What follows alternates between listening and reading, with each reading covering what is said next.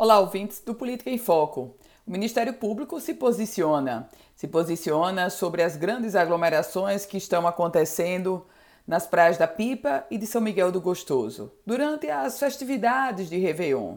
Aliás, eventos que começaram desde o último domingo. O Ministério Público do Rio Grande do Norte afirma que cogita a possibilidade de entrar com ações contra autoridades que não fiscalizarem o cumprimento de protocolos em festas de Réveillon.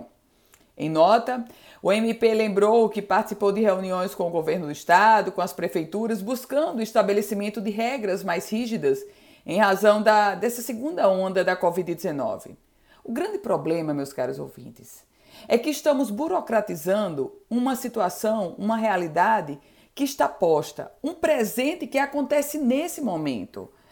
O cenário é de pandemia da Covid-19.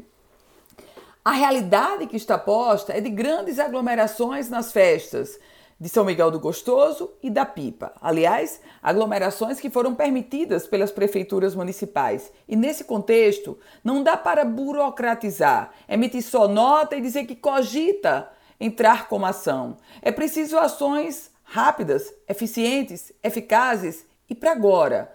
Porque diante das cenas que estão postas e todos nós estamos vendo nas redes sociais, as grandes aglomerações nessas festas de Réveillon do Rio Grande do Norte estão colocando em risco não é uma realidade, mas é a própria vida das pessoas, da população que enfrenta, como todo mundo, a pandemia da Covid-19.